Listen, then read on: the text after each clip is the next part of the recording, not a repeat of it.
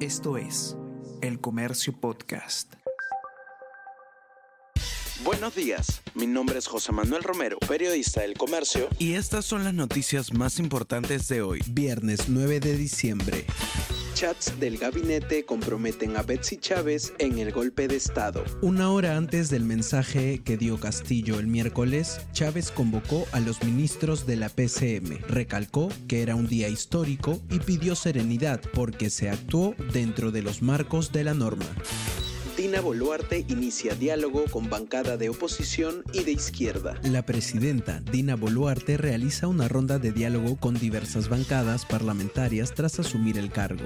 Durante la ronda de diálogo de este jueves, Dina Boluarte ya se ha reunido con las bancadas de Avanza País, Cambio Democrático, Somos Perú y Fuerza Popular. Aún está pendiente su reunión con Perú Bicentenario. Walter Córdoba renunció como jefe del ejército por denuncias en su gestión. Si bien su salida coincidió con la decisión de Castillo de cerrar el Congreso, el general Córdoba había aceptado dejar el cargo un día antes. En su carta, dirigida a Emilio Bobbio, entonces ministro de Defensa, pidió su cese en el cargo por motivos estrictamente personales y con esto su pase al retiro.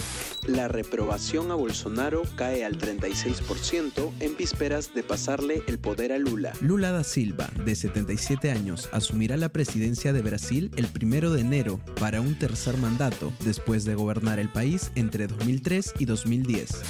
Europa no hizo falta.